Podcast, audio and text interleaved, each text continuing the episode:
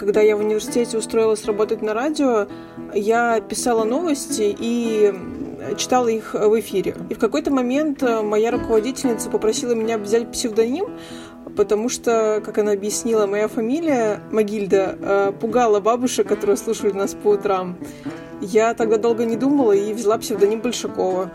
Мы потом с Сергеем Сергеевичем долго шутили, что я на самом деле его жена, и наверняка он эту историю потом рассказывал своим ученикам.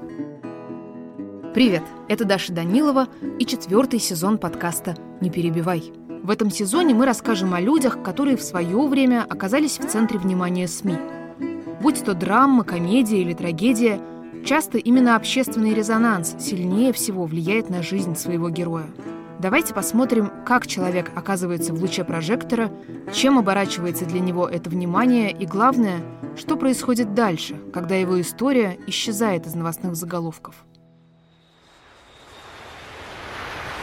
Кстати, в ближайших выпусках «Не перебивай» наша команда будет рассказывать вам о самых необычных путешествиях в своей жизни – Эту рубрику мы делаем с нашими друзьями из Aviasales, сервиса по поиску дешевых авиабилетов.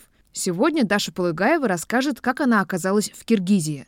Даш, привет. Привет, привет. Ну расскажи, что ты там делала? Ну, вообще, это была командировка, это был 2010 год, и в Киргизии произошла революция, а потом на юге страны начались межэтнические столкновения между киргизами и узбеками. О, Господи. И мне было 20 лет, я работала корреспонденткой на радио, и я не знаю, кому в голову пришла эта светлая идея, но меня в одиночестве решили отправить на юг Киргизии, чтобы я освещала, да, вот эти страшные события, которые там происходили. А что, не было кого-то посмелее рядом? Я не знаю, так выпали карты. А, видимо, чтобы сильно не беспокоиться за меня, меня прикрепили к тогдашнему главе Центра сберкома Владимиру Чурову, наверное, помните, такого с бородой. И вот мы с ним летим одним самолетом. Чуров летел в бизнес-классе. Ему, видимо, сказали, что в этом самолете летит журналистка. Меня пересадили к нему.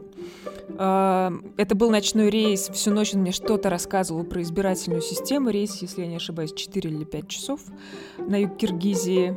В общем, это была бессонная ночь в разговорах об избирательной системе. Это было не очень весело, и все были страшно уставшие после этого. Но когда мы приземлились, э, Чурова встретил эскорт.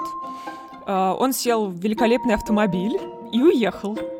А я осталась одна в этом аэропорту города Ош, в толпе людей, которые туда прилетели, в основном, конечно, местных, киргизов и узбеков.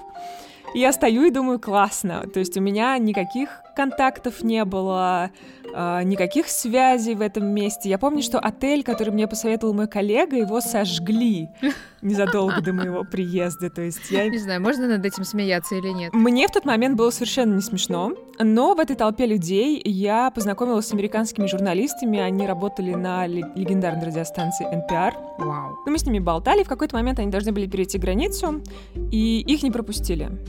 И они мне говорят, слушай, но нас, видимо, не пускают. У нас остается там машина с проводником, э, с охранником и с водителем.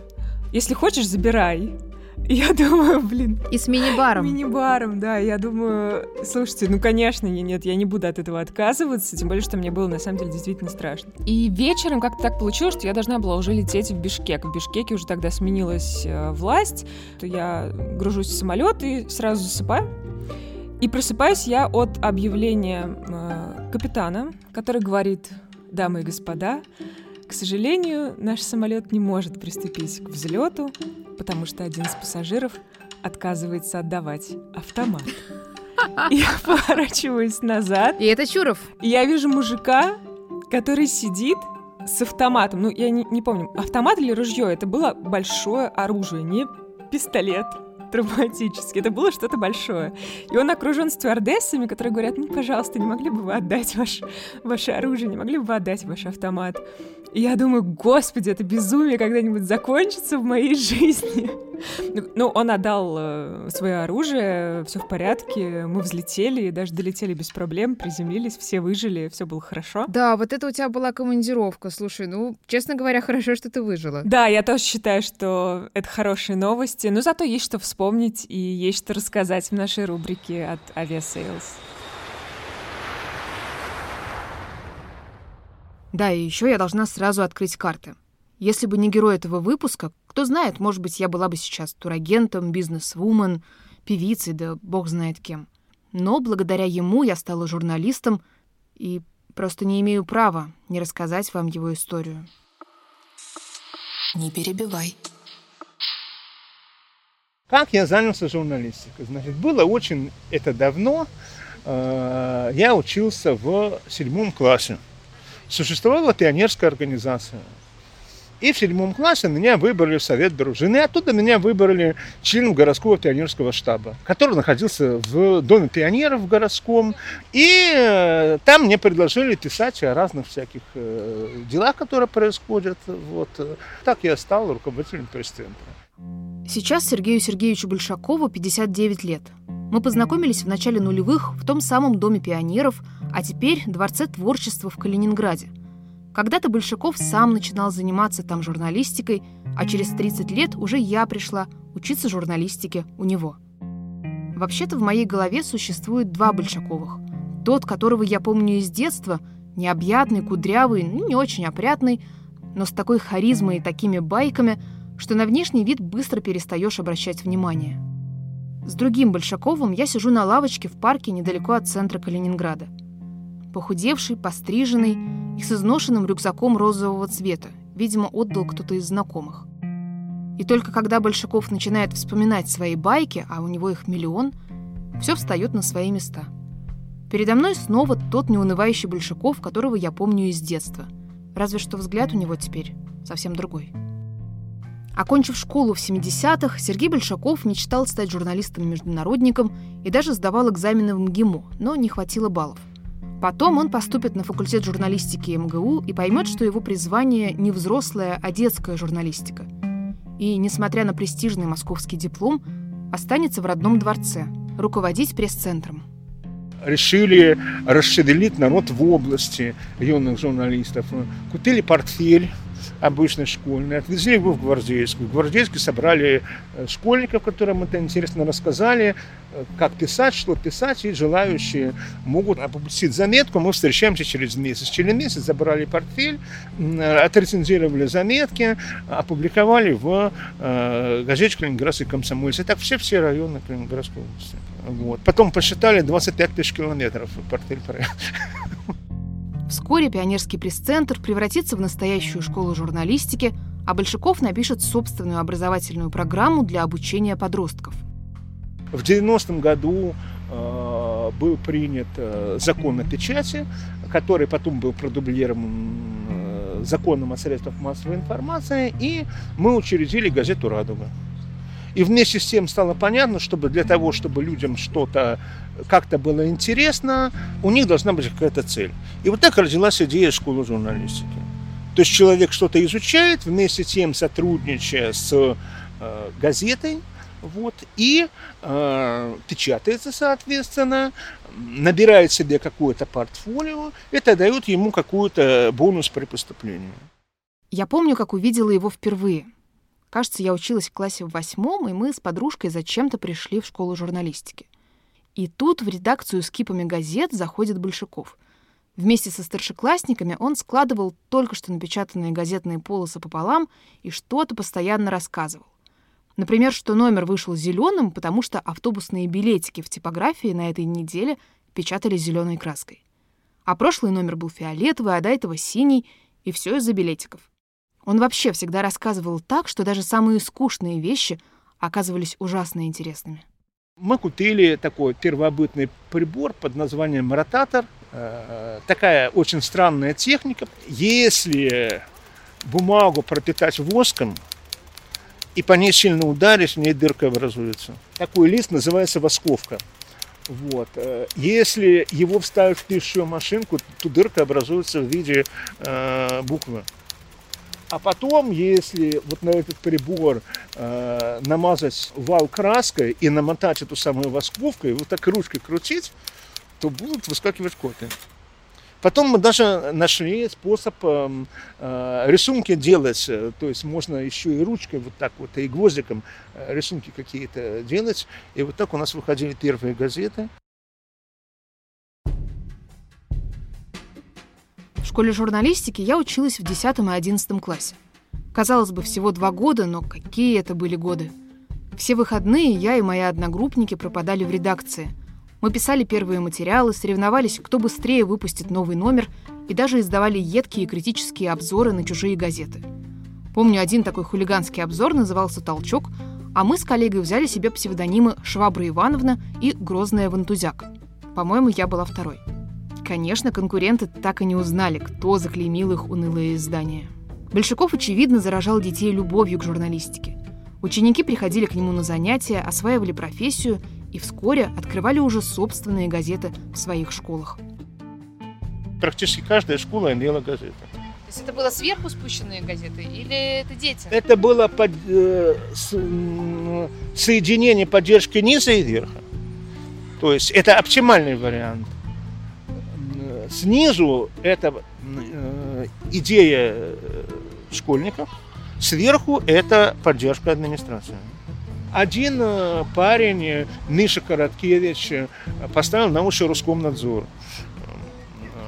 Он решил официально зарегистрировать школьную газету. Мальчик, вам сколько лет? 15. Но вы не имеете права на регистрацию. Он, это в 12 школе. Он добился официального запроса директора школы и зарегистрировал свою газету. Изготовил печать газеты, выдавал удостоверение. 47-я школа приходит, говорит, все, печатаем 130 экземпляров. А у них небольшая школа. Вот я говорю, да вы 75 не можете продать. Говорит, не, мы придумали. Мы опросили девчонок старшеклассниц, кто из мальчиков им больше всего нравится. Вот фотографии их, а вот интервью с ними. Я говорю, ну ладно, деньги ваши, печатаем. Потом на следующий день звонит, говорит, мы еще распечатаем, штук 30 можно. Я говорю, что? А говорит, э, у нас классный руководитель обиделся, и директор, не хватило газет. Выпускать собственную газету в школе стала и я.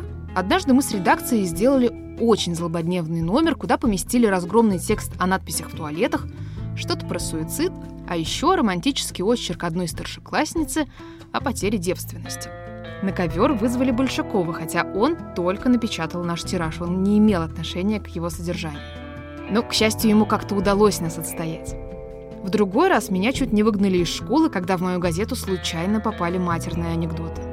В общем, это было настоящее погружение в профессию со всеми ее опасностями и подводными камнями.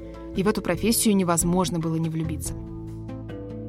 Школе журналистики у Сергея Сергеевича Большакова у нас был практический курс по изданию собственной газеты. И не просто черновой вариант, а настоящей газеты, которую мы потом а, за небольшие деньги продавали в своей собственной школе. Мы договорились с директором, а, и вот каждое воскресенье мы ездили на занятия в школу журналистики к Сергею Сергеевичу, а потом еще могли, допустим, в субботу приехать на верстку газеты.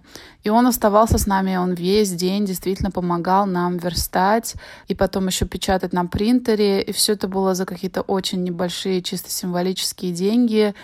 На самом деле эта газета и этот опыт э, очень помогли мне поступить на журфак МГУ, потому что э, когда вы поступаете на журфак, вам необходимо уже иметь опубликованные материалы в любой газете, в любом издании. А у меня были целые номера газет, где я была главным редактором, что сыграло, безусловно, э, мне в плюс. Про Сергея Сергеевича могу рассказать, что это был, есть э, мой лучший учитель журналистики. И он еще в школе дал мне столько, сколько потом не дали мне ни в университете, ни на всех моих журналистских работах. Я до сих пор вспоминаю с теплотой все его занятия, наши посиделки за чаем, как мы верстали газету до утра на фестивале в Северодвинске. Я ни разу не видела его в плохом настроении. Даже если у него была гора дел, а у него всегда была гора дел, и, или там не хватало денег, были какие-то неурядицы, он всегда сохранял оптимизм и всегда улыбался. И никогда никому не отказывал в просьбах, а, никогда ничего не требовал взамен при этом. То есть он бесплатно верстал газеты чуть ли не половины калининградских школ, и в лучшем случае с ним расплачивались за бумагу для типографии. Когда я в университете устроилась работать на радио, я писала новости и читала их в эфире. Иногда в прямом, а иногда записывала выпуски на утро. И в какой-то момент э, моя руководительница попросила меня взять псевдоним, потому что, как она объяснила, моя фамилия Магильда э, пугала бабушек, которые слушали нас по утрам. Я тогда долго не думала и взяла псевдоним Большакова.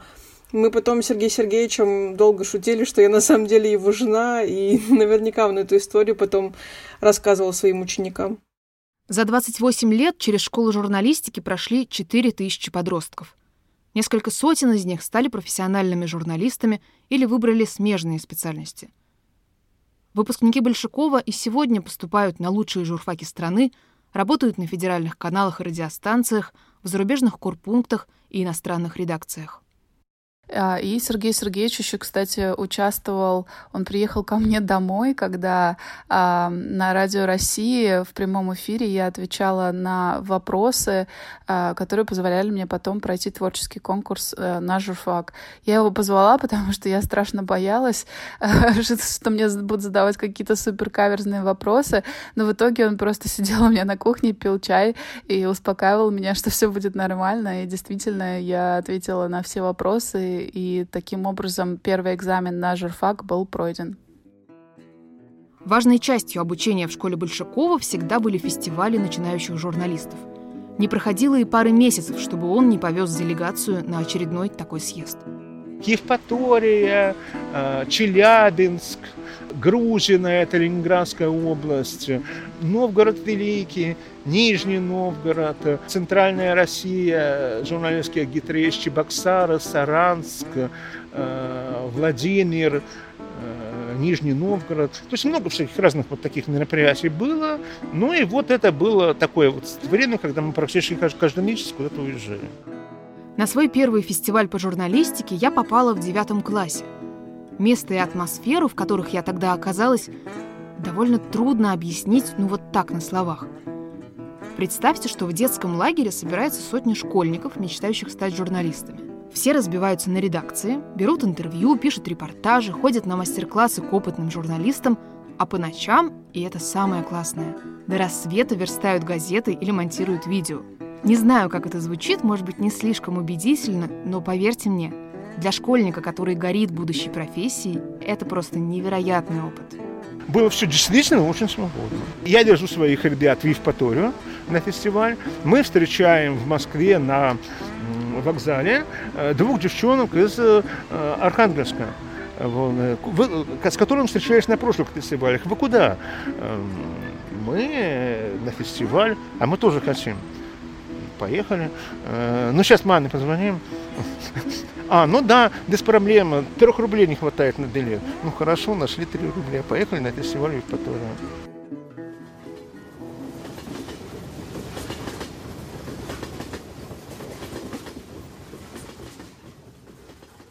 Несколько раз Большаков возил на фестиваль журналистики и меня. В поезд он обычно не брал с собой еду, даже если ехать нужно было сутки, а то и больше – мы с ребятами угощали его тем, что положили нам с собой родители, и удивлялись, ну как можно было забыть еду в поезд. Откуда нам было знать, что на еду может просто не быть денег? Круглый год Большаков ходил в одной и той же одежде, очень скудно питался и на всем экономил. Все, что платили за работу, Сергей Сергеевич тратил на выпуск газеты и на то, чтобы возить учеников на фестивале. В 2000-м школа журналистики получила сразу два гранта — один от Министерства печати, другой от фонда Сороса. Сейчас это сочетание кажется совсем невозможным. А тогда у «Радуги» наступили лучшие времена. Восьмиполосная газета выходила еженедельно, а выписывали ее 2000 школьников. Но даже тогда Большаков не стал зарабатывать больше. Подписка стоила 5 рублей на 12 месяцев. Вот. 5 рублей на 12 рублей. месяцев? Да. Газета стоила 10 копеек, я ее продавал в школе. Вот. Значит, и... Эм, э, Но вот, если бы не фонды, все это было бы в убыток. Это все было в убыток. Мы печатали в долг, у нас денег никогда не было. То есть дворец творчества никогда не платил за газету. Это были те деньги, которые зарабатывал я или каким-то как-то образом собирал. То есть нам печатали в долг. Иногда это долг оплачивало правительство области, иногда он закапливался большими суммами, накапливался и по 30 тысяч, тогда это были большие деньги, и по 50 э, тысяч было. Вот, то есть, ну, Слушайте, а почему, учитывая долг, вы не брали, по сути, не брали с детей деньги за газету? Э, ну, ну хотя бы 10 рублей. Ну, ну когда я брал деньги? Никогда. С тебя брал деньги? Нет, брал за поездку. Ну, за поездку, ну ладно, да. это, знаете. Да. За занятия я был до последнего против того, чтобы брать э, э, деньги. Ну, то есть его мнение, что образование должно быть бесплатное. Ну, то есть доступно для всех. Потому что 500 рублей могут платить те, кто богатые, а есть дети, как мы знаем, талантливые, но из бедных семей. Ну, и он как-то всегда трепетно к этому относился, что, чтобы было доступно всем. А доступно всем это либо бесплатно, либо 100 рублей. А 500 уже не всем доступно. Ну, в принципе. 500 рублей там в воскресенье, каждое воскресенье давать ребенку. Ну, конечно, было бы лучше. Ну, кто хочет заниматься, тот как бы должен заниматься, если даже у него нет денег. Ну, это такие взгляды социалистические, в общем. Ну, то есть он считал, что если перейти на коммерческие рельсы, это все невозможно. Это будет уже что-то, ну, какой-то рынок. Ну, это убьет весь сам дух. Ну, ради чего он вообще старается. С Катей Ткачевой я встречаюсь у дверей Дворца творчества. Раньше мы бы зашли в редакцию «Радуги», поставили чайник, нарезали тортик, полистали новые номера и поболтали с Большаковым. Но он здесь больше не работает. И редакции здесь больше нет. Мы спускаемся на лавочку возле озера. В нулевых, отучившись на журфаке, Катя вернулась в школу журналистики преподавать. Группы я вела, вела занятия, делали газету «Радуга». И вообще работали тут с 9 до 9. Э, много очень всего делали. Огромное количество детей занималось. То есть это такая была просто отдельное государство. Вот эта mm-hmm. школа журналистики. Поработав в школе 4 года, Катя ушла работать во взрослую газету. С Большаковым они продолжали общаться. В сентябре 2011-го Сергей Сергеевич позвонил Кате. Он мне позвонил, да, когда его обвинили, там задержали первый раз, отпечатки пальцев сняли. Ну и я-то сперва посмеялась, а потом-то я поняла, что это все серьезно. А почему ты посмеялась? Ты не поверила? Что... Я не поверила, ну потому что где Большаков, а где педофилия? Потому что все знают, какой он, да, как он серьезно относится к работе, ответственно, что он никогда не позволял себе к детям ну, чего-то плохого, каких-то проявлений. То есть он всегда был педагогом, там, с большой буквы. То есть в этом смысле он был целомудренным всегда ну, как бы все это знали, поэтому все выступили в его защиту, ну, потому что никогда не было, что он в трусы кому-то лез, приставал кому-то или там показывал член, упаси бог, то есть никогда такого не было. Мне стало смешно. А потом я поняла, что нет, не смешно, а вот, ну да, это правда. Угу. Ну, сейчас бы я не смеялась, уже сейчас такое время, сейчас уже, как бы, да, обычное дело, когда человека в этом обвиняют. Накануне в школе журналистики проходило первое занятие новой группы – Кроме нескольких старшеклассников, на урок пришла 30-летняя сотрудница калининградской турфирмы. В начале занятия она попросила Большакова выйти из класса и сказала, что у него порвались штаны. Джинсы и правда разошлись по шву. Как вспоминает Сергей Сергеевич, он вернулся в класс, положил на колени папку, чтобы не смущать учеников, и продолжил читать лекцию. На этом история могла бы закончиться и стать очередной байкой в обойме Большакова. Но она не закончилась. Мама одной из девочек позвонила директору, очень долго ругалась. Вот. Во вторник был анонимный звонок в полицию, ну а в среду меня уже вызвали, ну, точнее не вызвали, точнее пришли в э, дворец для того, чтобы взять объяснение, вот, потом вызвали туда. Потом через какое-то время меня снова вызвали в полицию и попросили подписать документ, где было написано, что я все это делал специально, поскольку, э, значит, э, иначе обещали отправить в СИЗО. Потом дело было передано в Следственный комитет. А вы подписали, да, документ? Да, да, да, да. А почему? Вот. Ну, не хотелось в СИЗО идти. Вы наверняка обратили внимание, что здесь голос Сергея Сергеевича звучит иначе. Восемь лет назад, во время процесса, я позвонила ему, чтобы взять интервью для журнала «Русский репортер». Сейчас многие детали тех лет уже стерлись из памяти, да и Большаков вспоминает их неохотно. А тогда он очень подробно описывал все, что с ним происходило. Значит, было две экспертизы этих самых штанов. Одна экспертиза проходила э, биологической экспертизы. Там все нормально, ничего не найдено, чего не должно было быть. И там четко описано, что были, значит, сделаны вырезы из этой области значит, э, материи и помещены, обработаны соответствующими растворами на предмет там, обнаружения крови и всего прочего. А через два месяца была проведена еще одна экспертиза с целью посмотреть, специально ли были порваны непрорезанные штаны, которые, естественно, обнаружила то, что они были порваны социально и прорезаны, потому что до этого была другая экспертиза. Так что вот такая нестыковочка. Подождите, так получается, что они сначала сами вырезали кусок штанов, да? А потом уже э, на эти порезы сказали, что это вы их сами специально порезали? Что они были порезаны. Ну, ну, ну логично. Офигеть. Вот что напишет о штанах в обвинительном постановлении следователь Людмила Клым. В неустановленном следствием месте Большаков умышленно повредил принадлежащие ему брюки из ткани типа джинс. Повредил вместе соединения брючин на внутренних боковых швах, разрезал несколько скрепляющих нитей, приложив в последующем силу на их разрыв, получив таким образом отверстие в ткани брюк в области паха длиной 19 сантиметров. Далее, продолжая задуманное, Одев указанные брюки с заранее подготовленным отверстием и при этом умышленно не надев трусов, около 15 часов приступил к проведению занятий, желая пробудить в детях нездоровый сексуальный интерес. За порванные джинсы Большакова обвинили в развращении малолетних по 135 статье Уголовного кодекса – Администрация дворца сначала приостановила работу школы журналистики, а потом просто запретила пускать Большакова в здание. Без него никакой школы журналистики не осталось.